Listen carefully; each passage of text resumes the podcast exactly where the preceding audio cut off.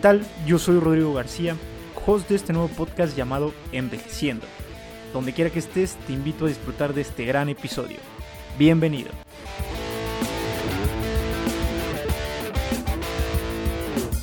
¿Qué onda amigos? Bienvenidos a un episodio más de este su podcast Envejeciendo. Hoy tengo una invitada muy especial, a una amiga de la zona y de hace años, a Licedi Iturbide. ¿Cómo estás? Muy bien, gracias. ¿Y tú qué tal? Muy bien, de maravilla. Contento de tenerte aquí en este espacio, sobre todo para conocer un poco de tu historia de vida, de cómo ha ido fluyendo y qué es lo que haces, a qué te dedicas y que la gente también pueda conocerte un poco. Eh, platícame un poco de qué es lo que haces este, y platícale a la gente qué es lo que haces, a qué te dedicas y o qué estudiaste. Ajá. Bien, bueno, antes que nada, muchas gracias por la invitación. Es un honor para mí que me hayas invitado. Esta es tu casa, esta es tu casa. ya sabes. Las llaves. este, y pues nada, soy Lisette Iturbide, tengo 25 años, soy maestra de profesión y de convicción. Excelente. Este, pues me dedico a dar clases. Ok. Ahorita extraño mucho a mis alumnos, pues Sí, ¿no? Hace poquito fue la, la, clausura y ahí me ves llorando. Es que no los pudiste despedir, ¿no? No, no, no los pude despedir. Y luego también atravesaron muchas cosas, muchas pérdidas de familiares. Oh. Este, se sentían muy frustrados y todo eso. Entonces como que por ahí estuvo, o sea, yo creo que son los tragos amargos de todo lo que ha venido la pandemia, ¿no? Ha venido siendo la pandemia. Este, bueno, decías que eres maestra, estudiaste educación y tienes una, una maestría, ¿no? ¿En qué? Tengo una maestría en psicopedagogía. Eh, eh, genial, entonces bien preparada sobre todo para este tema de, de dar clases. Eh, como decías, tú eres maestra de qué, ¿en qué año estuviste este, este ciclo escolar? Este ciclo fue tercero. Ok.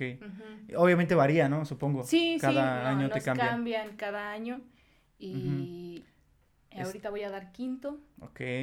¿Y cuál es el, el año que más te gusta dar? O sea, el, el, sí, ¿quién, ¿de qué edades te gusta dar clases? De segundo a quinto me gusta un buen. Sobre todo quinto porque es historia. Entonces ya empieza como que más a hablar acerca de la historia de México y todo eso. ¿Te late la materia de historia? me late, pues es como un chismecito, ¿no? un chisme de lo que ha pasado. no, ¿sabes qué? ¿Por qué me gusta mucho historia? Aparte de que siempre me ha gustado, porque me da la oportunidad de decirle a mis alumnos, oye, que pues, por aquí no fue, ¿eh? Eso te dice el libro.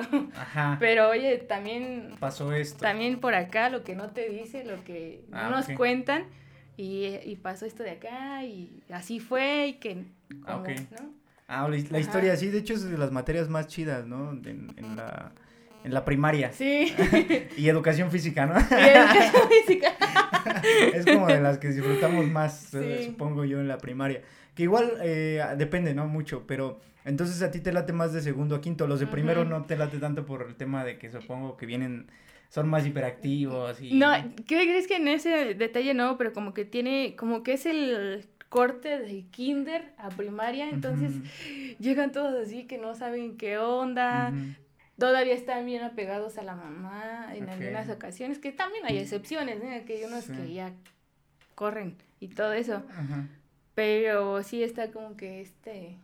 Ajá, como que el, el primer año siempre es el más difícil, ¿no? Para todos los maestros, supongo. Sí. Como que se estresan de más, este eh, y aparte también tienes un compromiso bien grande, ¿no? De que tienen que aprender a leer, si no saben leer. Y si no, no puede saltarse el eh, segundo grado, o, o sí se puede. Sí, no, sí, ya ahorita no, no hay como, cuando nos toca a nosotros, ¿no? Que hasta, no sé si a ti te pasó que tenías eh, compañeros de 14 años en la primaria. ah, Simón, ya tendrían que estar en la prepa, ¿no? ¿Tú qué haces aquí? sí, de 14. ya, ya, hasta bigote tenía, y seguían en la primaria hasta los cabuleaban por eso, ¿no? Y era el que defendía a los demás y, ¿no? Sí, tiene razón. Sí, era buena onda, ¿eh? defendía, si no. Si no era el, buleador de la clase, sí. Entonces, el, el, tema era más como, este, o el tema es más como el, el que tienes que enseñarle para que avance, ¿no? Para que avance al segundo año.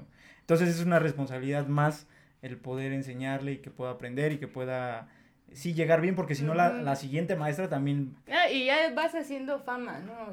De que si tantos alumnos no aprendieron la L, es la maestra, la maestra floja. floja, la que no sabe. Que, que sabe que... Entonces ahorita me estoy cuidando. para que no te digan de eso. Este, sí. Para que no te etiqueten. Sí, no, no me dan miedo eso de, si me dan primero, pues, Ajá. échenmelos. Claro. Pero así como que lo evito. Ajá, prefieres de segundo a quinto. ¿Y quién, cuál es el que más te gusta? O sea, obviamente dos, de segundo a quinto, pero ¿cuál es el que más prefieres? ¿Que quinto, quinto año es el que más te gusta? ¿O mm. sexto? No, sexto. No, sexto no. ¿Por qué sexto no? Pues porque ya se viene la etapa de la despedida. no te gustan las despedidas. ya lo veo.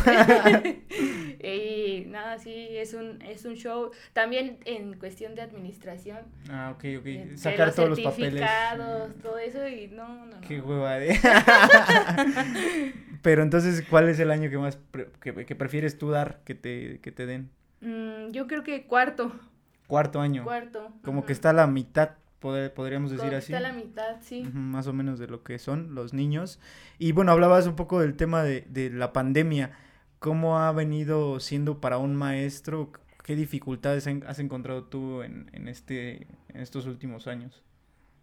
Ay, este momento ha sido muy caótico. No, pues a todos, ¿no? A, nadie nos, nos ya como que, ay, ya sabes, la educación en línea, ya sabes cómo es. No creo que ya alguien diga, yo, yo sé cómo se hace en, en, estos, en estos momentos. A todos, en todo el mundo nos agarró desprevenidos.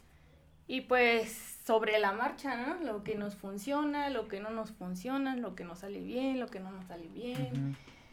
Eh, ha sido muy estresante, muchísimo, muy estresante en cuestión administrativa porque te piden tal cosa de ayer para ayer. Ajá, sí, sí. para antier, si es posible. Me lo da para antier, por a las 7 de la mañana. Sí. O sea, muy estresante para en cuanto a la acumulación de trabajo. Sí. Yo lo veo con mi hermana, porque mi hermana igual este es ahorita está en un internato de subdirectora y obviamente ve cómo, cómo batallan las maestras, ¿no? Sobre, igual también en, el tema de la, de la internet o del, del acceso, ¿no? Que tienen los niños. Supongo que tú has topado con, con problemas de eso, ¿no? Sí, no, de por sí yo siempre me había creído con conciencia social, ¿no? Que yo decía, ay, a México le falta esto, tal vez podría funcionar de esta manera. Pero una vez que ya te enfrentas a la realidad y ves cuestiones, ah, su mecha, ¿no? Te da, por ejemplo, tenía unos alumnos que yo me daba cuenta, ¿no? Que decían, pues, ni desayunaron. Ajá. Y no es precisamente porque no hayan querido desayunar. Si no, no tenían cómo. Si no. Ah, no estaba esa posibilidad. Sí, como que llegó a afectar eh, la pandemia, sobre todo en este tema de los empleos y eso. Y luego, como le dices a ese niño, conéctate. O mándame tus trabajos diarios. Sí, sí, sí. ni, no, ni para comer. sí, sí, sí. No, no, no puedes exigir, sobre todo es eso, ¿no? Porque hay muchos que no tenían esa posibilidad y aparte de eso, o sea, eh, de hecho las estadísticas marcaban desde el principio de la pandemia que muchos iban no iban a terminar la escuela o se iban a desertar, ¿no? Por, por todo esto, porque la educación como que era lo principal y de hecho ahí había gente que tenía que caminar mucho tiempo para llegar a la escuela y ahora que no podían acudir a la escuela no tenían cómo ¿no? educarse. Entonces, este, fue un tema muy difícil, supongo, para que tanto en el tema emocional como en el tema profesional, supongo. Sí, sí, sí, eh, en las dos cuestiones. Y el lema de la SEP siempre fue empatía, ¿no? Empatía, tú como maestro tienes que tener empatía con tus alumnos, con los padres de familia y todo. Y ya en los consejos técnicos decían, ¿y la empatía con nosotros? Exacto. ¿No? Ajá. Como que todo esa sobrecarga de trabajo. También, también, soy humano, también me pasan cosas, también necesito hacer esto.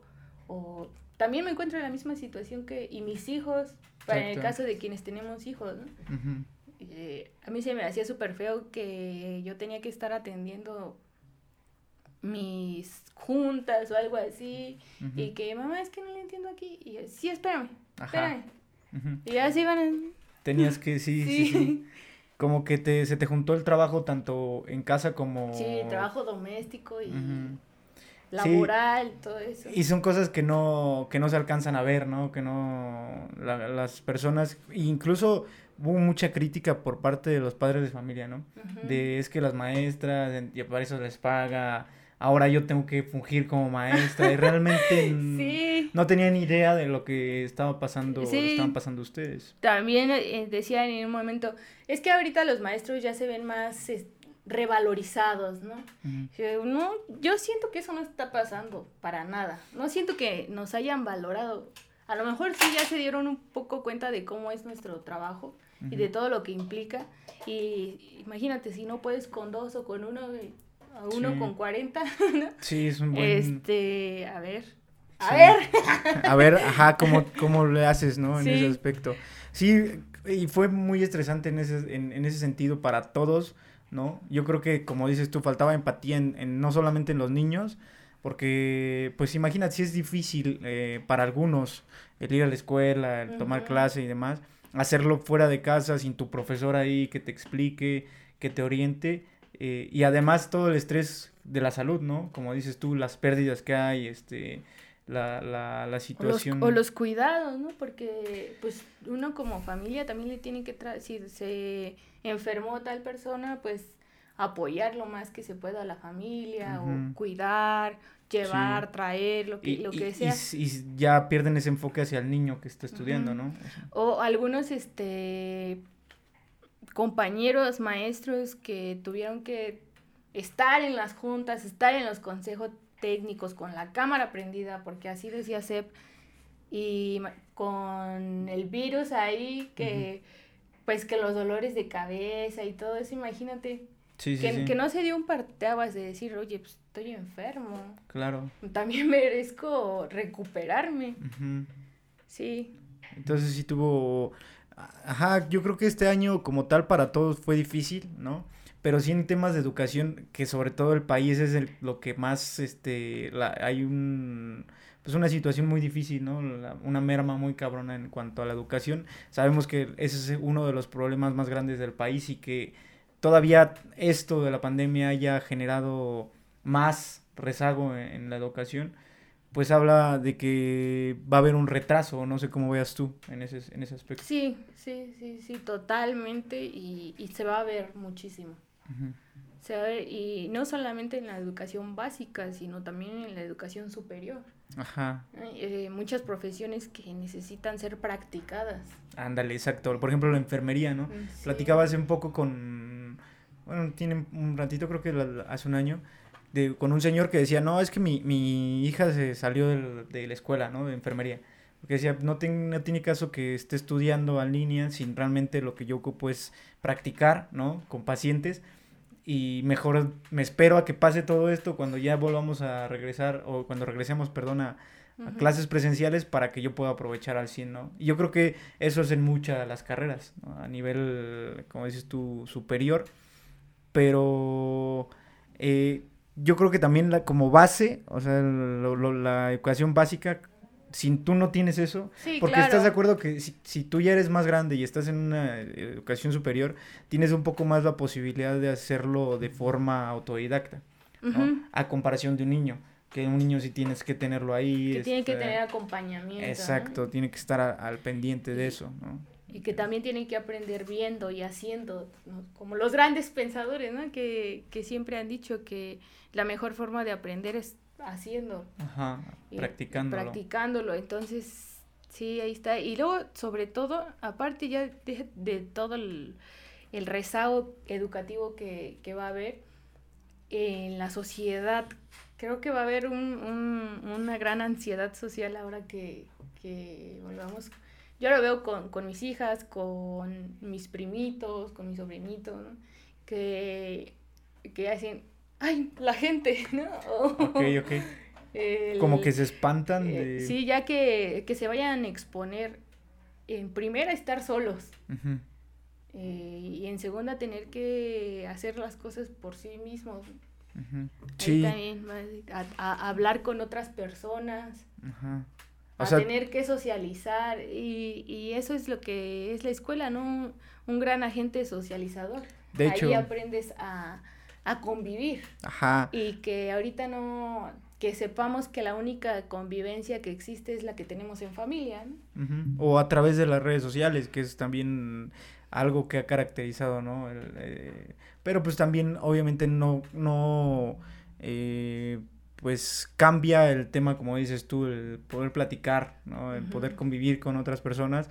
También, por ejemplo, en la superior pasa mucho eso que muchas veces dicen, no necesitas ir a la universidad, ¿no? Pero realmente, ¿por qué? Porque puedes estudiar en casa. no puedes, no puedes. Un podcast. no puedes, no puedes ir a la universidad o no tiene, no tiene caso porque puedes estudiar en casa, ¿no? O sea, como que el pretexto. Pero yo siempre he dicho que la universidad te da esa facilidad de poder conocer a ciertas personas, ¿no? Por ejemplo, el estar en la universidad, tú puedes tener contactos y para que cuando tú salgas tú puedas generar esos contactos y puedas crecer profesionalmente. Cosa que, por ejemplo, si tú no vas a la universidad y puedes estudiar cualquier cosa en línea o en tu casa, no te va a dar eso mismo, ¿no? El poder de esa convivencia, el practicar, ¿no? El estar con otras personas. El compartir la experiencia, ¿no? fíjate que yo lo hice así y acá y cómo ves, Exacto. te funciona. Sí, funciona más, ajá, como el estar practicando y, y quién sabe hasta qué punto vamos a poder llegar a eso, ¿no? Porque realmente vemos que va subiendo todavía todo esto. Y este, y aún así creo que para este, para lo que vamos de pandemia, creo yo que ya deberíamos tener otras estrategias. No sé tú.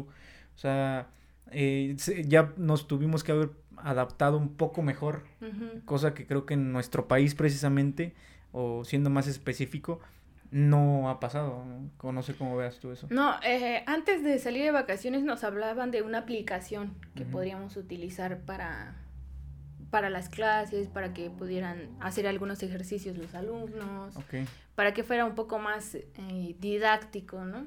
La, el aprendizaje. Sin embargo, no, no me gusta ser pesimista, pero me regreso al al de que maestra es que tuve que empeñar mi tele. Ok. ¿No?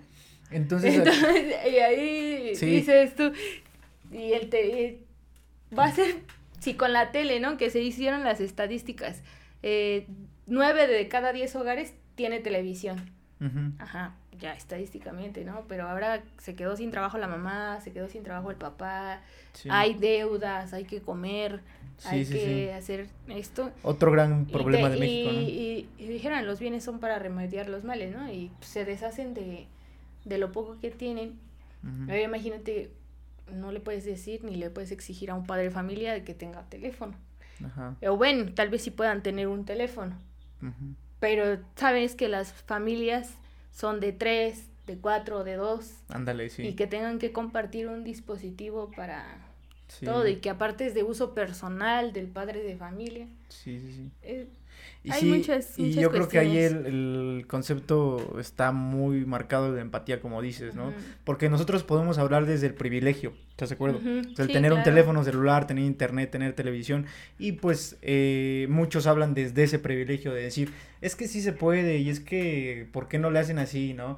pero realmente sabemos que México es un país eh, muy desigual, ¿no? Donde hay gente en extrema pobreza, en la gente que no va a poder eh, tener una educación como quisiera, por lo mismo de que no tiene esas oportunidades de crecimiento, pero seguimos hablando desde el privilegio, ¿no? La mayoría de nosotros, como de, es que sí se puede y es que tendrían que cambiar ciertas cosas, pero como dices tú, ¿cómo le haces o cómo le dices a una familia que no tiene ni para comer? que compre otro teléfono, que pague internet, ¿no?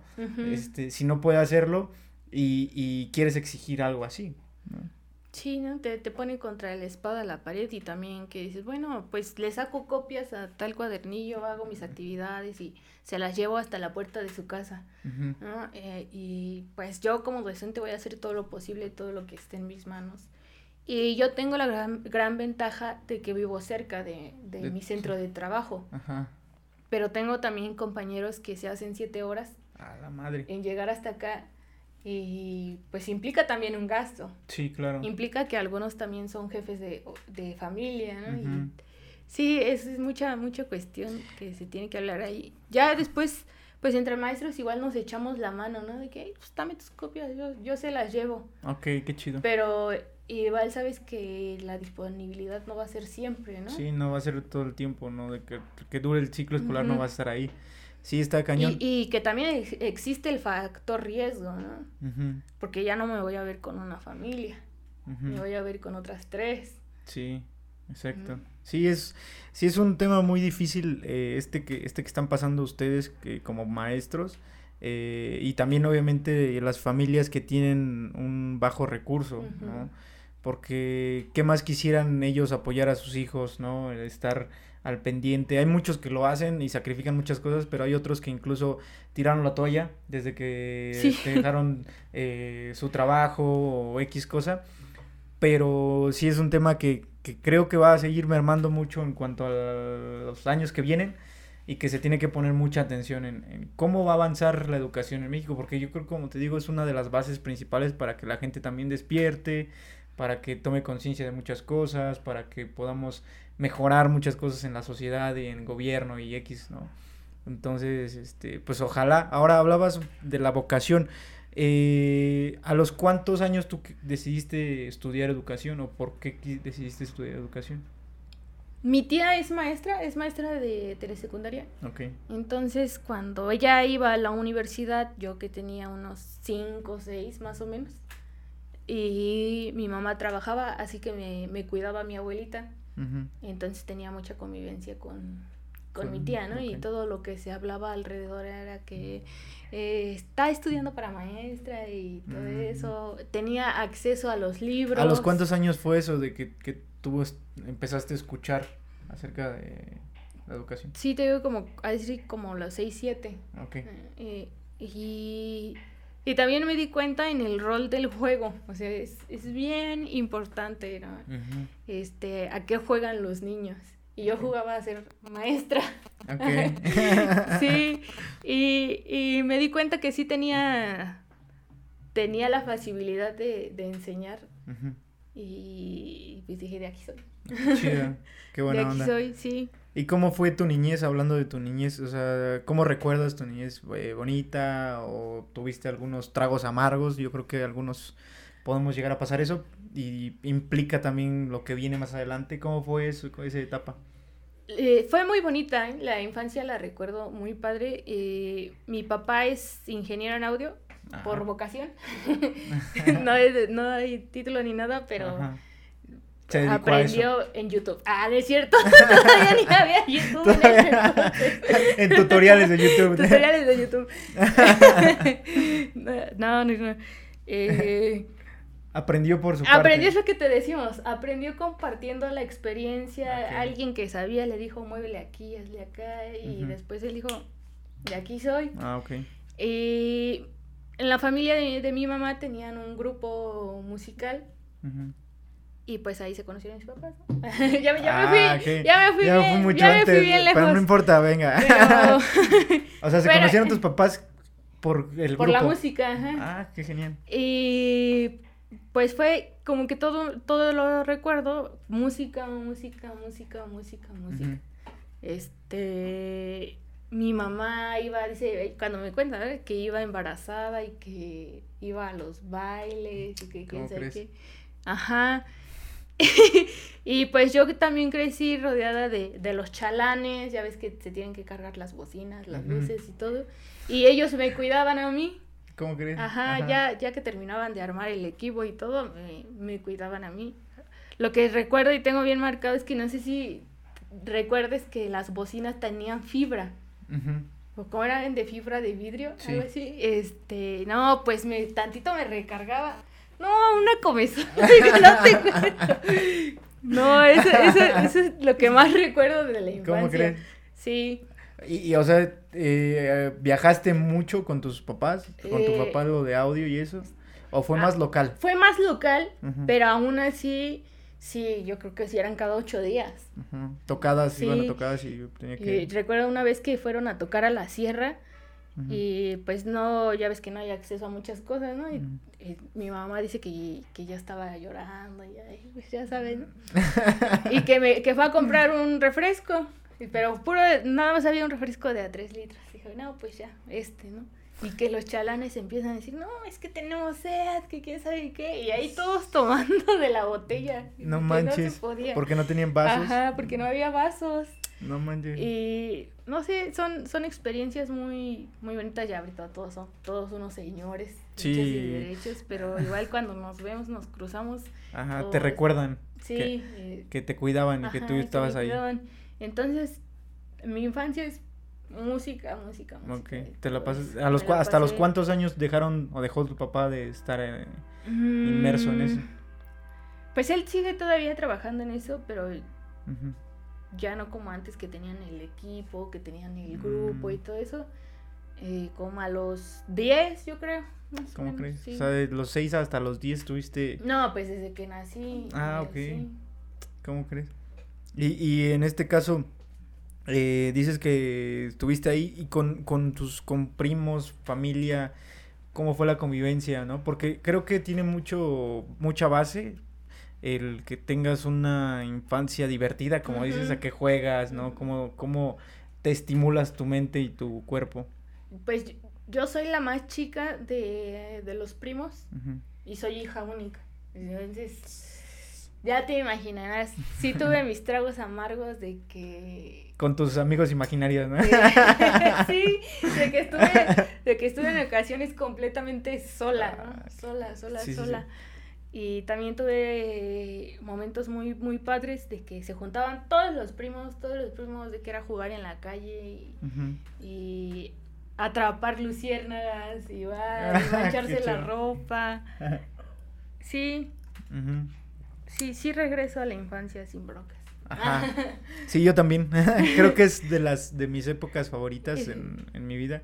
Porque, por ejemplo, bueno, tú conoces a mis primos, ¿no? Entonces, como que todos en ese entonces eh, salíamos, nos divertíamos, este, andábamos en las bicis, de aquí para allá, ¿no? Con el frutzi en la bici. Con, la, con el frutzi, exacto, sí, sí, sí, sí, justo con el frutzi para que sonara moto, ¿no? Y es una época muy bonita porque a pesar de, eh, no sé, temas amargos, de cierta forma, familiares, eh, como que bueno, pude sobreponerme muchas cosas a través de, ¿no? Y, y, quien te respaldaba era la familia, ¿no? Al final de cuentas. Al final de cuentas, y, lo padre de tener una familia nutrida. Ajá, sí, sí, tiene razón, ¿no? Y sí, la verdad yo sí recuerdo mucho la infancia y es de las épocas que creo que ha marcado mucho lo que ha venido haciendo, haciendo mi vida.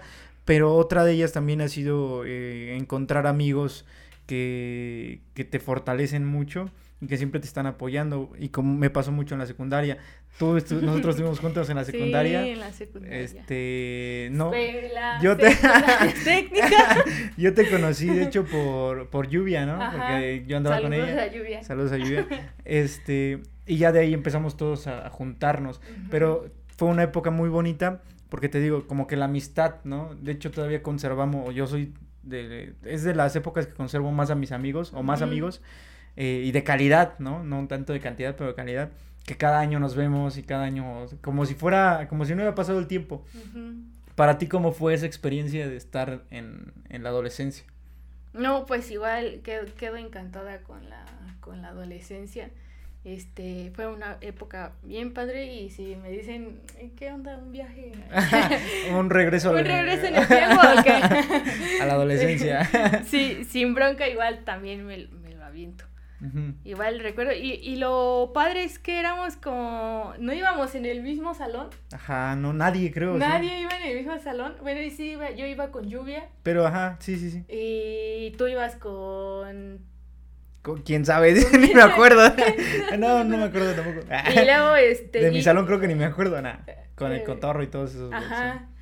Y entonces nos juntábamos como que dos del A, dos del B, dos del C. Sí, como que era la bolita, ¿no? y ya. Los populares. ¡Ah! ¡Qué pena! Este, sí, recuerdo mucho esa época por lo mismo de esa amistad, ¿no? Este... El mundial, el mundial ah, en la casa de Eve. ah, exacto, mundial 2010. Sí, ¿no? Que nos compramos nuestra playera de México de 10 pesos. cuando las ah, cosas eran baratas. Fue una buena anécdota esa también, ¿no? Que fuimos a una casa y estuvimos todos eh, juntos en el mundial y, y comimos igual también nos pasábamos de lanza, estábamos bien chavos y ya estábamos probando los vicios. Estábamos probando las mieles amargas. Sí, córtale esto, güey. Producción. Pero sí, yo creo que es desde las épocas más chidas en cuanto a la, la vida, ¿no? Como que es, te va formando, ¿no? La, la, amistad, sabes, sabes con quién sí contar, con quién no, porque pues obviamente ahí te vas dando cuenta quién es tu amigo y quién... Ajá, es lo que te iba a decir, que eh, las experiencias nos dieron buenos amigos, ¿no? Y que si haces cuentas, hace más de 10 años, ¿no? Sí, sí, de hecho más que, 11 años. Que fue eso y que aún nos podemos hablar, nos podemos decir, oye, me está pasando esto y sin preguntarte por qué te apoyas, este y también para los buenos momentos, ¿no? No nada más para los malos. Sí, de hecho, ajá. Yo, por ejemplo, recuerdo eh, que cada año nos juntamos, ¿no? Todos los amigos de, de esa época y podemos convivir bien chido, te digo. Ni crean que esta es una indirecta, ¿eh? Para juntarnos, ¿no? pero sí, este, digo, no nos podemos juntar hace un año por todo el tema de la pandemia. Esperemos que este año sí. Pero sí es como vas, vas forjando esas amistades, creo que en la adolescencia, ¿no? Que van sirviendo para saber quién sí a lo largo de tu vida, fuera de ese contexto, quién sí te va a apoyar, quién no, este, cómo vas eh, generando esas habilidades emocionales y sociales para tener ese apoyo, ¿no? Y ese reforzamiento. Porque, bueno, yo, por ejemplo, me dedico al tema de la, del envejecimiento en sí y uno de los temas principales es ese, la red de apoyo que tengamos, ¿no? A largo del crecimiento. Y creo que lo voy notando, por ejemplo, en la universidad, siento que ya muy pocos de la universidad con los que he estado, como que sigo teniendo ese contacto. Pero eh, creo que es necesario que se sigan reforzando mucho esas habilidades. Porque si, si lo dejamos, a fin de cuentas, vamos a necesitar en algún momento ese apoyo. Pero y si, y si no forzamos o reforzamos esa habilidad, creo que al final de cuentas cuando ya somos más grandes, vamos a tener como que ese problema para como conectar esas emociones, ¿sabes? Como dónde recaen todo No, te vas así como de tu caparazón. Ándale, exacto. Pues sí, y son esas personas, como que son contadas, ¿no? También, como el, el tenerlas. Y pues yo siento que en la adolescencia fue parte de, de lo bueno que, que, tuvimos, que experimentamos y que como dices tú al día de hoy podemos todavía tener esos amigos. Eh, creo que sí es de los pocos amigos, de los pocos amigos que conservo que... Los BF fiesteros. Los fiesteros, sí. éramos bien fiesteros, éramos, Éramos. Eh, somos. Éramos. ya pasó esa época. no, no, La gente cambia. La gente cambia, por Dios. ok, genial. Y entonces eh, la, educación como que te jaló desde niña, o sea, el tema de educación que querías tú estar inmersa en, después de la prepa, porque igual tuviste a tus, a tus pequeñas bien chiquita, ¿no? Me acuerdo un buen. a ver, pues, platícame cómo fue. a ver, regrésate. Regrésate, ¿Cómo fue la maternidad para ti? Porque estaba Aquí abro paréntesis, la verdad es que la educación no fue mi primera opción. O sea, siempre me gustó y notaba que tenía facilidad para esto y que también tenía facilidad para dirigir un grupo de, personas, ¿no? Porque también tienes que tener entre tus aptitudes el liderazgo. Ajá. Entonces, y me di cuenta de, de eso, ¿no? De que eran las características que yo tenía. Sin embargo, este, tomé la decisión de ser maestra precisamente porque tengo dos criaturas la mayor tiene 8 años y la menor tiene 7. Y tú tienes 15, ¿no? Y yo tengo, yo tengo 20. no manches. Ajá. Tus niños están muy grandes. Sí. Ya están grandes. Sí, ya están grandes. Ya, ya, cuando veas, véale guardando, ¿eh? Para los 15 años. De hecho, sí. Y guárdale bien, porque de uno sigue el otro. sí, es un año nada más de diferencia. Está cañón. Ah, sí, yo recuerdo muy bien porque te digo, creo que eh, el, creo que la unión que hemos tenido tú y yo desde hace muchos años ha sido así, porque fuimos a la secu juntos, a la, prepa, ¿no? Ya en la uni obviamente nos pues desviamos, pero seguimos en contacto, pero sí viví ese, ese proceso que, que de la maternidad como tal que tú tuviste y cuando nacieron y cuando fueron creciendo, ahorita no las he visto por todo esto, pero cuando las veo obviamente me da mucho gusto. Pero ¿cómo fue eso? O sea, al volverte madre tan, tan chica. Yo estaba estudiando ballet, si, lo recuerdas, ballet clásico. Y de, para entrar al Limba tienes que llevar pues material, iba a grabar un video. Mi maestro de, ballet, que se llama José Manuel, eh, me abrió como que las puertas en un teatro de la Ciudad de México, en la delegación Cuauhtémoc, se llama Teatro Cuauhtémoc, para poder este, bailar. Llevamos todo lo, lo, de la academia, ¿no? Llevamos todo, todo el repertorio de la academia, pero pues la verdadera razón era para que yo pudiera grabar un, un video para poder llevarlo a Limba. Y eso, eso fue en enero, porque ya las inscripciones son en febrero. Y pues ya tenía que tener todo mi material. Invitó a unos maestros, invitó a unos maestros de Limba para que me vieran. Ahí, pues como tú dices, ¿no? Ir haciendo contactos. Claro, sí, sí. Ir haciendo relaciones. Y no, pues una semana antes que le digo al maestro, maestro, tengo algo que decirle. Y me dice, ¿qué?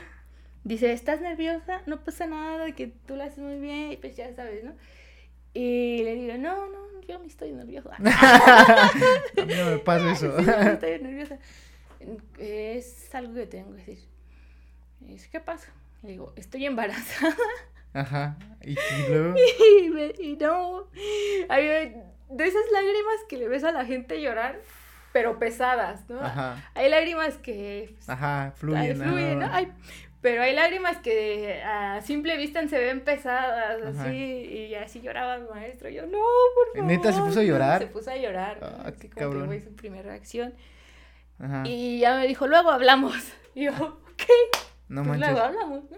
Pero, o sea, tú se lo dijiste por, por la presentación que Ajá, pues teníamos una presentación. Eh, pues que ella tenía mes y medio. Me entero cuando tengo ocho semanas de embarazo. Me entero. Y pues ya la presentación ya estaba encima, ¿no? Eh, ¿Hiciste la presentación? Hice la presentación, aún embarazada hice la, presentación y todo, pero pues ya, ya, ya que, ya que iba a Lima, ya, no, ya no ibas a poder. No, porque podemos hablar de que hay mucha inclusión, muchas oportunidades, pero pues la realidad, sobre todo en un tema tan artístico y demás? Ah, ¿O cómo? Ajá, ¿cómo, ¿cómo lo podré llamar? Como, pues esto que es el ballet clásico. Ah, ok. No, porque es muy, es muy elitista, Ajá. es muy racista. Ah, ok, sí, sí. o sea, las cosas que, Ajá, muy discriminatorio. Detrás, es muy discriminatorio, entonces... o sea, tienes que ser como impecable en todo lo que Ajá, hagas. y, y que también, pues, una de hecho, para las becas, no sé si, si te has informado en el CONACIT, eh, es más fácil que se la den a una persona soltera que se la den a alguien casado. Alguien casado, alguien que ya tiene hijos. No manches. ajá. Eh, entonces, ¿por qué? Porque dicen que, pues, un hijo te va a quitar eh, tiempo, ¿no? O que si te dicen, no, pues que tienes que irte a Cuba, ¿no? Por ejemplo. Ándale, sí. No te vas a querer ir a Cuba porque vas a poner como pretexto tu, tu familia. Sí, sí, sí. Y pues que mejor alguien que no. Que entonces no, que no pase por esas complicaciones. Eso te pasó con, con... Ajá, entonces yo dije, no, pues me van a... Prefiero no hacerlo a que me... Ajá. a que me rechacen, ¿no? Sentir esa presión, claro. Sí, a, que, a sentir ese que me dijeron que no. Y ya, pues, esa era la, mi primera opción. Lo que quería hacer era ser bailarina de danza clásica. Uh. Uh. y este... Gran sueño. Sí. Elisa Carrillo está viviendo mi sueño. ¿Quién es Elisa Carrillo? Elisa Carrillo es la mejor bailarina del mundo. Ah, y es mexicana. ok, genial. Es mexicana, Elisa. y antes de ella eh, estuvo Isaac Hernández, Isaac Hernández también es mexicano, entonces... Sí, sí, sí, sí lo conozco. Ya, pues ahí va la línea, ¿no? maldita sea, maldita oportunidad. Pero bueno. Ahí iba yo, así le, digo a que Elisa Carrillo está viviendo mi sueño porque se casó con un bailarín extranjero y todo eso y tiene ahorita todos los premios. Y... Mm, ok. No más. chingado. Se equivocó el destino. sí, ¿no? Pero bueno, igual eh, para algo y por algo pasan las cosas, ¿no? Este, o sea, tu experiencia fue así cuando ibas a tener a tu, a tu primera niña. Eh, ¿Y cómo fue la parte de responsabilidad? Porque lo tuviste muy pequeña, ¿no? Bueno, relativamente, como a los, que 17 más o menos. Sí, a los 16. 16, entonces eh, y también has, has sido muy responsable, yo lo que, por lo que te conozco, lo que veo, y lo que veo sobre todo en, tus hijas, ¿no? Porque pues podría yo halagarte aquí, pero se ve, ¿no? En cuanto a la familia. Pero ¿cómo fue ese proceso de, de, la maternidad? ¿Cómo fue el que te cayera el 20 de que ya tenías una, una hija?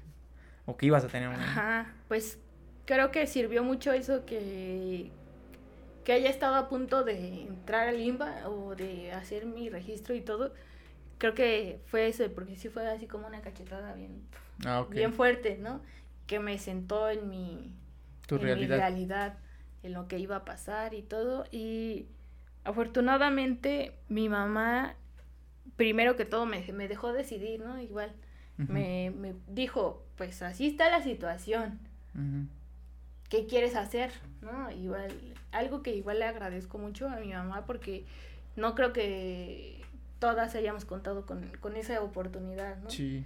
Porque pues están todos los prejuicios y todo eso y me dijo mi mamá, pues a mí me acabas la prepa, no sé cómo le hagas, ¿no? Todavía en, ese momento que, que era así, ¿no? Porque pues era menor de edad, ¿no? Todavía no podía decir que podía hacer lo que yo quisiera y a mí me entregas... Dependías de tus papás a mí me entregas eh, la prepa y pues ya después a ver qué vemos, lo checamos. lo checamos.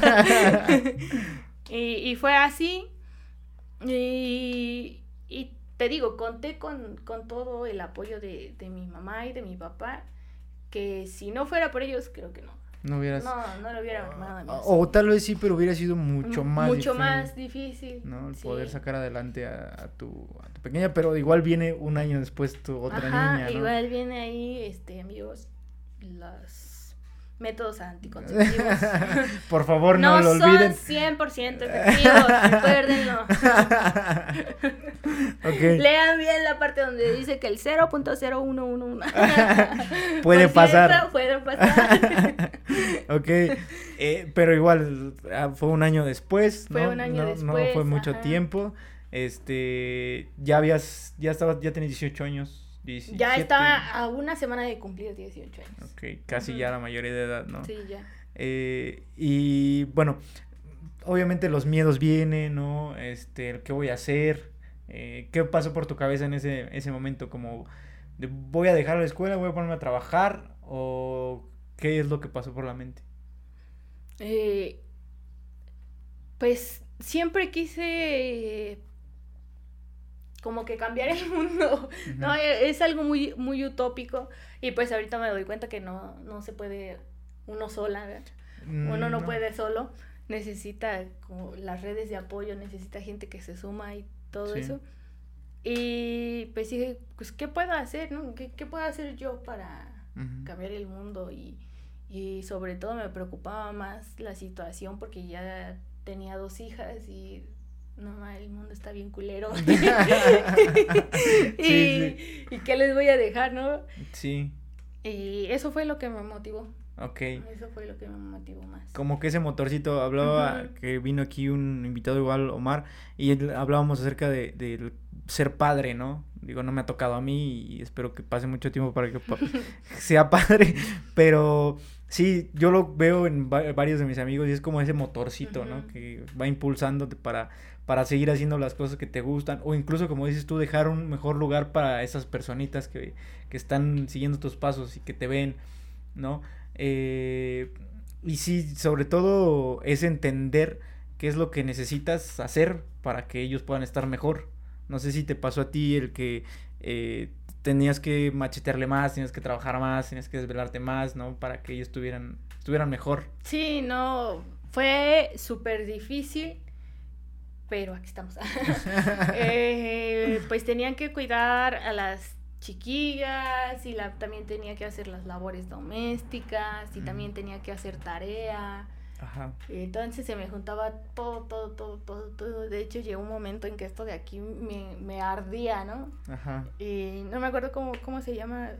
Burn, burnout. Ajá, el burnout, sí. Algo así. Sí, la sobrecarga de trabajo. Y que ya me, me ardía muchísimo esto, ¿no? Y ya me dijeron, pues relájate. Sí, o sea, porque si no vas a colapsar y... Tenías una sobrecarga de trabajo muy grande. Sí, me imagino. Física, física sobre todo. Sí. Mental casi no. Mental casi no, pero física era, era mucho. Sí, pues era mucho trabajo, tener dos hijas, estudiar, estar al pendiente de ellas, ¿no? Este sí se vuelve complicado, pero como dices tú, estás aquí y eh, a lo largo de, tu vida has sabido cómo manejar también el estrés, ¿no? El manejar, porque eres una persona como súper alegre y, relajada. y relajada y como que siempre le das ahorita, ahorita llego a mi casa y me pongo a No, la neta yo que te topo desde hace años y te considero una persona así como muy muy positiva, ¿no? En, en, en todo, en todos los aspectos, como de no hay pedo, vamos a echarle y vamos a seguirle. Y eso siempre sirve eh, como, como aliento para, para las cosas que vienen, ¿no? Este, entonces, después de eso, después de tu, de que empezaron a crecer tus hijas, ¿no? Ya estuviste inmersa más en la educación, entraste a, a una plaza, ¿no? ¿Cuánto llevas en tu plaza de eh, maestro? Primero trabajé como unos, que tres meses más o menos en una escuela particular de aquí de, de la zona, que me dio la oportunidad. Y después me ofrecieron un interinato, el mismo maestro que me contactó para, para trabajar en la escuela particular me dijo, oye, ¿qué crees? Te abrieron un interinato en Santana. Ajá, y en Tula, ¿no? Ajá, y en Tula. Y dice, ¿qué onda? ¿Te animas o qué? Y yo, sí, jalo, vámonos. Y ya me fui para allá, para Santana, y este, pues ahí ya, ya se iba a acabar el interinato y todo. Y me habla una prima y me, que igual estudió conmigo educación y me dice, oye, ¿qué onda vas a hacer tu examen? Y yo digo, no sé, es que la verdad no me siento preparada todavía. Y me dice, ay, vamos a hacerlo, que quién sabe qué. Y digo, no, no, yo no quiero. y me dice, ¿qué vas a hacer? Ya se te va a acabar el interinato y... ¿Qué vas a hacer? Y dije, ay, sí es cierto, ¿qué voy a hacer? y, y me dice, a ver, pásame tu CURP ya se lo pasé, ya, ya, te registré. Le digo, no manches, digo, si yo no quería. y que, quién sabe qué. Y me dice, ay, yo no sé, yo ya te apunté. Ahí le estudias. y, y ya me, me, puse a estudiar, pero con una semana, imagínate, nada más estudié una semana ¿Cómo de... Ajá, y... Y lo pasaste. Y ya me, pero y, me voy al examen. Y, lo, y... lo pasaste con buena calificación, ¿no? Porque te quedaste en la zona. Ajá. Qué chido. Eh, en ese entonces que yo participé, participaron dos mil y tantos maestros, bueno, aspirantes. Y yo quedé en el lugar número 58 oh, en todo el estado. Ah. Ahorita me editas un, un diploma. Qué chido. Qué buen pedo. Eh, y en el, entraste otra, obviamente a trabajar. ¿Y fue, hubo miedo, incertidumbre para, porque ya estabas cubriendo uno, dices, ¿no? Sí, no, ya. O sea, ya pues fue como más Los nervios que, que siempre te dan a, al iniciar algo, ¿no? Al conocer gente nueva, al iniciar un proyecto, los nervios normales, de ahí en fuera, todo bien. ¿Y tú cómo ves el, el sistema de educación que tenemos? O sea, ya tú estás inmersa, obviamente ya tienes rato dando clase y estando en una plaza, pero ¿cómo ves tú el sistema desde, desde estando adentro? Siento que no muchas cosas han cambiado desde que fuimos nosotros estudiantes. ¿Ah, sí? Siento que hay cosas que siguen Muy igual y que se ve que van a seguir por muchos años. ¿Cómo crees? Ajá. ¿Cómo qué? Pues, por ejemplo, la, la manera de enseñar. Muy cuadrada. Ah, ajá, muy cuadrada, muy que... No, es que pues, yo ya llevo años haciéndola así y... Y tiene que ser así. O lo que dice esto, el manual, todo... todo, todo ese aspecto, igual. Mucho miedo por algunos profesores por aprender las tecnologías. Y... Ajá. otra, Otra, otra manera, ¿no? De, de enseñar sobre todo. Sí, y, eh, pero bueno, ahí, por ejemplo, ¿qué, qué se tendría que cambiar? Y, también cambiar, por ejemplo, de que los padres igual están acostumbrados a... A, como desafanarse de la educación. Por ejemplo, yo, yo no pongo taches, ¿no? Porque pues de algo me tuve que haber servido la maestría, ¿no? Y ya, pues si un niño ve que le estás tachando todo y ve su, le entrega el cuaderno y todo lleno de taches, el impacto psicológico que, que tiene en el niño. Ah, ok, ok. Y entonces yo no pongo taches, pero sí encierro, ¿no? O cuando, está, cuando el maestro te dice, estás mal, pero ¿en qué pues aquí, ¿no? Ya te encerré. y te pones qué es lo que estaba mal, ¿no? Y mucho así de que los papás, o de que quieren ver a fuerzas una calificación, ¿no? Ajá. O es 10, o es 8, es 9, o es 7. Ajá, ponerle un número. Un número.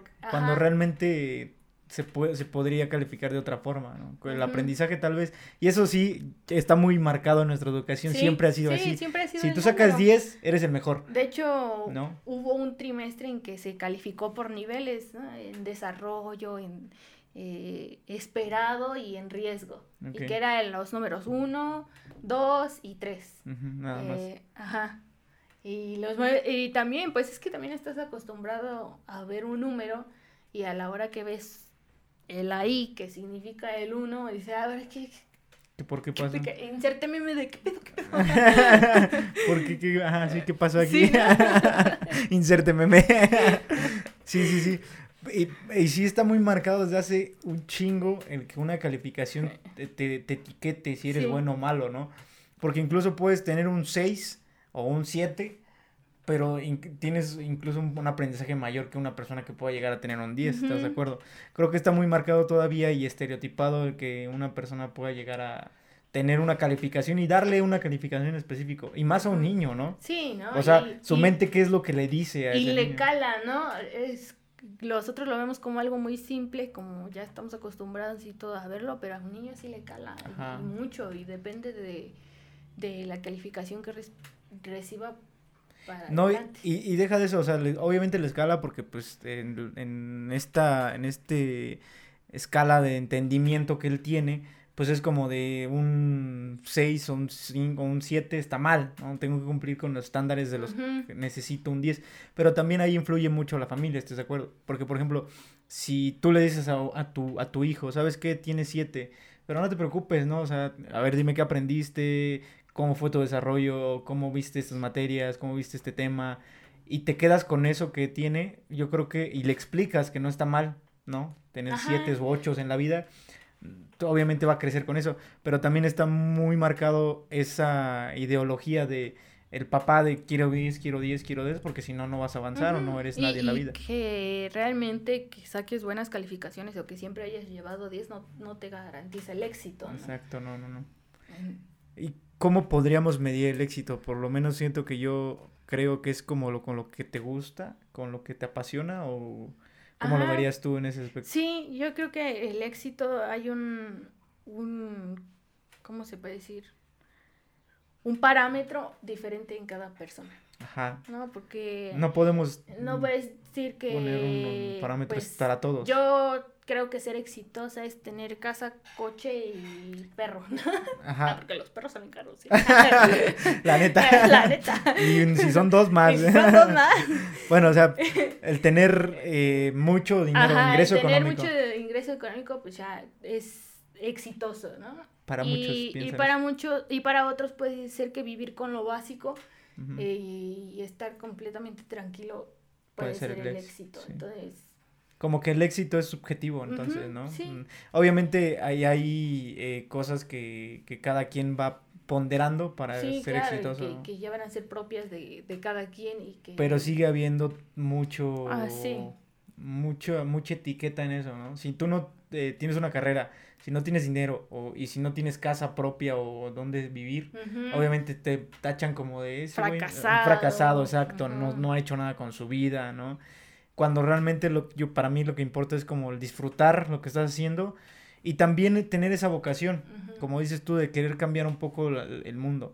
Porque si te enfrascas en quiero dinero, quiero casa, estás siendo completamente egoísta si te das cuenta, ¿no? Al contrario de tener otro pensamiento de, obviamente, pues queremos lo mejor para nosotros, estar bien eh, financieramente y también emocionalmente, pero también el poder, eh, nuestra lista en las primeras, en los primeros números, poder tener a ayudar a los demás y que crezca también nuestra sociedad. Y, y que te da muchas satisfacciones. ¿eh? Yo no, no voy a decir, también me gusta el dinero, ¿no? Aquí no, vivimos en el es que mundo el dinero globalizado. Es, el dinero es un medio, ¿no? Pero... el dinero es un medio, ¿no? sí, claro. Para hacer las cosas que te gustan. Eso, eso no hay que, no hay que negarlo. No, pero igual eh, el ayudar a otras personas te da una satisfacción diferente. Sí, sí, sí, sí. Que también ahí entra un poco el... Pues sí, no lo haces al 100% como eh, por la otra persona, porque a veces también el que tú ayudes también te genera a ti esa, eh, bienestar, ese bienestar, exacto, emocional de ah, ayudé y que no es malo, siento que ahí es lo más la, la pureza más cañona en cuanto a la ayuda. Y también ese ego también ayuda bastante para seguir adelante.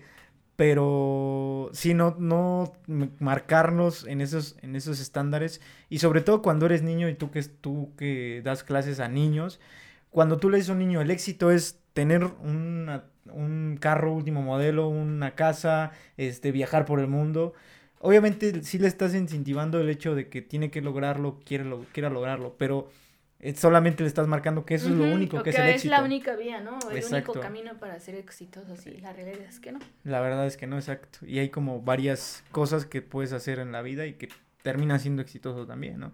Y también es subjetivo, no, no como creerte lo, las personas que te están diciendo, eso está mal o, o eso realmente no te, no te va a favorecer para tu éxito personal, ¿no?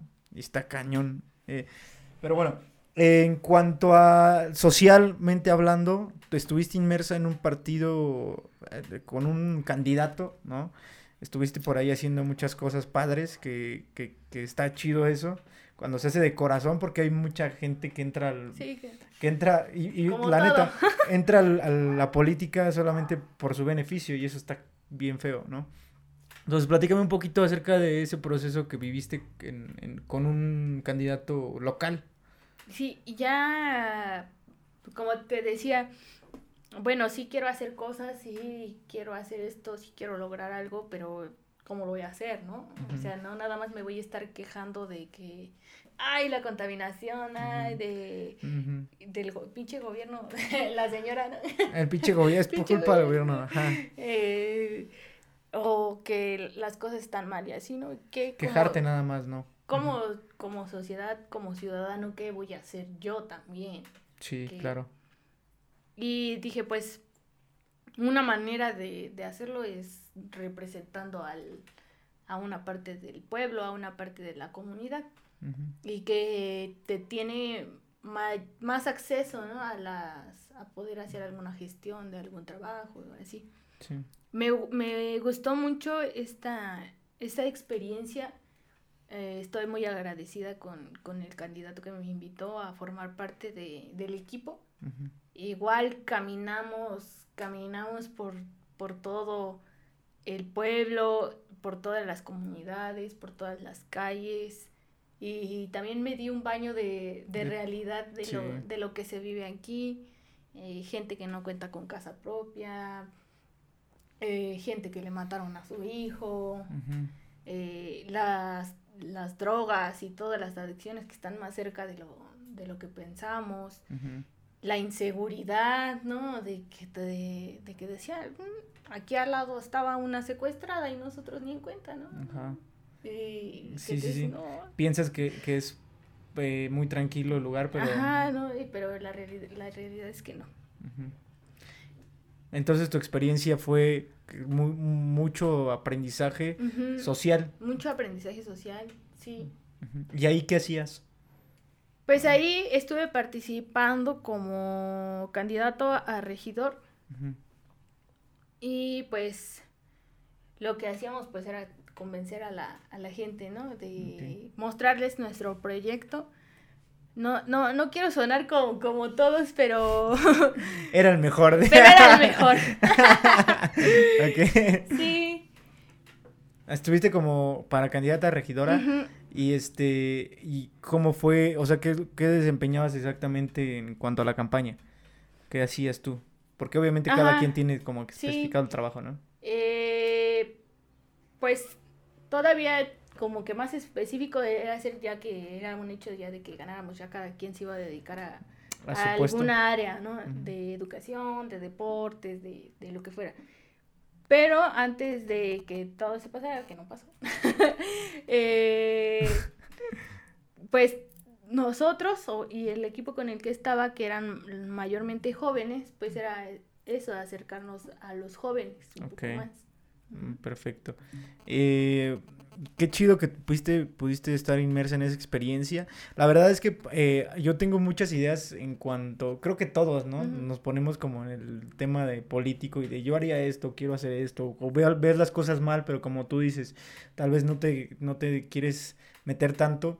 Por, en mi caso, siento que es más el tema político, eh, me parece un poco, eh, pues ya como muy manchado, ¿sabes? Sí. Entonces, muchas veces como que te tienes a, meterte a eso por lo mismo, porque sabes que puedes caer en eso, en cuanto a la corrupción, en cuanto al tema de que te corrompas, exacto, que te corrompas, de que incluso seas juzgado por la sociedad porque te digan, ah, tú nada más quieres un puesto político, quieres ganar dinero de ahí, ¿no? Del pueblo, cuando eh, realmente tu enfoque es otro. Entonces, creo que por ahí también Nunca he entrado. Y que también te, te, expones, ¿no? A las. ¿Cómo se dice?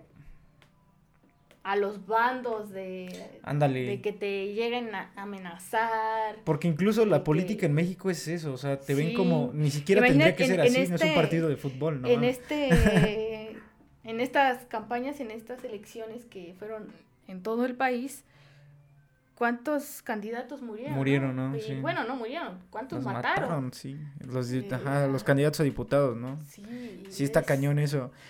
Y así, eh, ahí se habla, eh, ahí se refleja todo, todo el peso que ha generado en México la corrupción, el querer ganar dinero ilícitamente, ¿no? El vivir del pueblo, como dicen. Porque, pues, para tú matar a alguien, ¿no? Que tal vez va adelante en los puntos de, de encuestas y demás creo que habla de toda la, toda la shit que hay. sí, de qué, estás dispuesto a hacer para ganar. Exacto. Y una vez que, estés en el poder, ¿qué, va a traer, no? ¿Qué consecuencias va a traer? Ajá. Y muchas veces creo que la sociedad eh, vive pensando en otras cosas, no se enfoca en eso, porque todavía seguimos viendo que muchos venden su voto, ¿no? Y tú te das cuenta ahí de qué pedo con la gente que vende su voto. O sea, una despensa te va a alcanzar para un mes y vas a vivir toda, todos estos, esos seis años o cuatro años inmersos en la... En, la, en lo, mismo, en lo peor. O peor, exacto, ¿no? Entonces, ¿cómo, ¿cómo tú crees que llegue a avanzar eh, esa ideología en cuanto a la política como jóvenes? Porque sabemos que nosotros tenemos que generar ese cambio. Nuestros padres y abuelos en sí como que es gente más conservadora que se le presentó solamente algo, pero nosotros tenemos más información ya a la mano. ¿Cómo tú crees que va a avanzar? Sí, eso es lo que, lo que se veía a simple vista, pero igual, dices, a lo mejor habla de nuestros jóvenes por nuestro círculo o por lo que nos... Porque lo que, con los que convivimos. Con quien nosotros convivimos, pues hablamos de lo que queremos, de lo que esperamos, de lo que haríamos y de lo que queremos hacer pero igual te das cuenta que hay una cierta cantidad de jóvenes que... Les vale madre. Ajá. No, que no les importa nada. No, no hay ningún interés. Ajá. Y, y que de hecho igual hasta en los memes, ¿no? Que ponen, ¿a cuánto el voto de que me sobra una credencial? ¿Quién, ¿quién da más, no?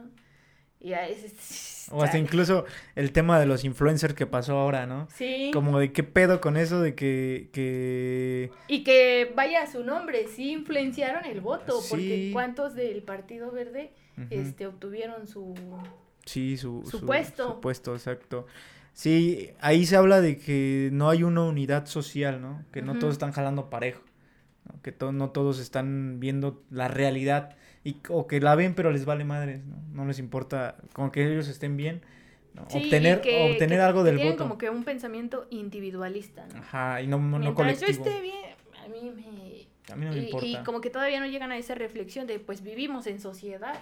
lo que tú hagas, indirecta o directamente, me va a perjudicar a mí. Exacto, sí, sí, sí. Y sobre todo cuando vemos temas tan cabrones como la desigualdad, como la inseguridad, ¿no? Que permea muy cabrón en nuestra sociedad y que es como el, la antesala para todos los problemas que están surgiendo ¿no? en nuestro país. Está cañón, ¿no? Ahora, eh, cuéntame un poco acerca de tu, de tu hay que hacer una pregunta aquí. Creo que es de los que vamos a estar preguntando más, más Pero adelante no. a, los, a los invitados de, a partir de ahora. Eh, preguntas acerca más íntimas, de cierta forma. Eh, ¿Cuál ha sido tu, tu, peor experiencia o tu experiencia más vergonzosa? Ay. Una solamente. ¿eh? Ay, ¿Cuál de todas? Pues no sé, creo que no no paso, no he pasado vergüenzas así como para que digas. No, este... te hayas caído o cosas así. Pues sí, me, ca me he caído y todo, pero pues, no, no, como que no lo considero como que algo. Algo vergonzoso. Algo. O Sí, no, sí te da pena, ¿no? Cuando te caes, pero.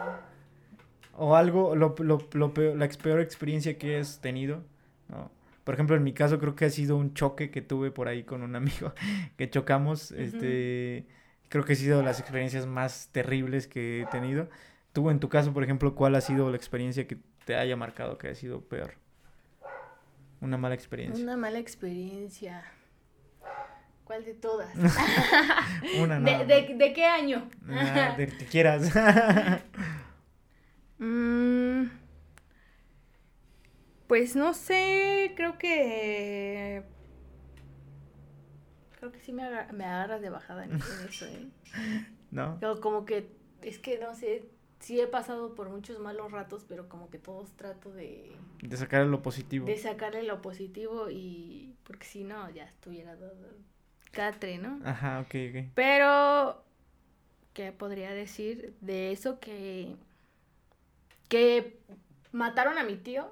Entonces, pues igual como que hablando de la inseguridad y todo eso, ¿Qué, eso es lo que cala y podría yo como mencionarlo como la peor experiencia, ¿no? Ok. Porque aparte yo estaba enojada con él. Pues no, es, no era muy grande mi tío y pues nos llevábamos bien y yo le dejé de hablar, tontería, ¿no? Y entonces eh, le marcaron, me marcaron por teléfono primero a mí, imagínate. Y pues yo no contesté, ¿no? Para, para dar la noticia, ¿no? De que, o para que fueran a identificar el cuerpo. Ajá. ¿Por qué estabas enojado con Ajá, yo no le voy a contestar. así, ¿no? De que, sí, entonces yo así como que digo, ya ahorita trato de contestar todas las llamadas. Mejor, ¿no? Sí, y eso, eso es así como de que nunca te dejes de, de hablar con alguien, ¿no? Porque no sabes en qué momento... Puede, puede ser difícil y tal vez estés muy enojado, decepcionado, desilusionado y etcétera, pero no sabes en qué momento te lo vas a dejar de hablar o, o de ver. O de ver. Sí, sí. O sea, es una experiencia que te dejó mucho entonces, aparte, o sea, fue algo malo, pero tuviste eso positivo, ¿no? Sí el poder estar con alguien, pase lo que pase, porque si no en algún punto nos arrepentimos, ¿no? Sí, sí, o sea, te llegas a arrepentir de lo que pueda llegar a pasar. Y como dice ¿no? la frase de un arrepentido sufre dos veces, ¿no? Ándale. Por lo que no hizo y porque se arrepiente. Ajá, sí, sí, sí. Sí, está cañón arrepentirse de esas cosas. Yo creo que es más ser conscientes de lo que, de lo que pueda llegar a pasar, ¿no? Y no poder molestarte como dices tú, tal vez ni te acuerdas por qué estabas enojada con tu tío.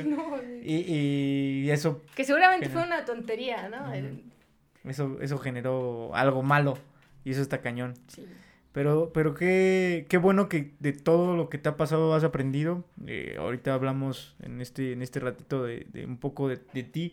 Y eso es lo que realmente nos importa aquí, el que en este caso desde tu área de trabajo, que es la educación, podamos reforzar muchas cosas eh, la gente que nos ve y que te escucha, que nos escucha. Y este, y qué chido que le caíste. Ya con, con esto creo que vamos a terminar. Por ahí el producer me está cortando, maldita sea. Pero sí, no, nos vamos a ir contentos. Me da mucho gusto que estés aquí. Ya tiene chingo que no nos veíamos. Bueno, no mucho, pero. como tres años. Como tres años. No, como un año y algo, yo creo. Pero esperemos poder juntarnos más, poder hablar más. Y me dio mucho gusto que vinieras. que... pues a mí mucho gusto que me invitaras. Que pudiéramos platicar como siempre. Y este, ya sabes que aquí este es tu espacio, esto es tu casa cuando quieras venir a volver a platicar, charlar de otras cosas, ¿no?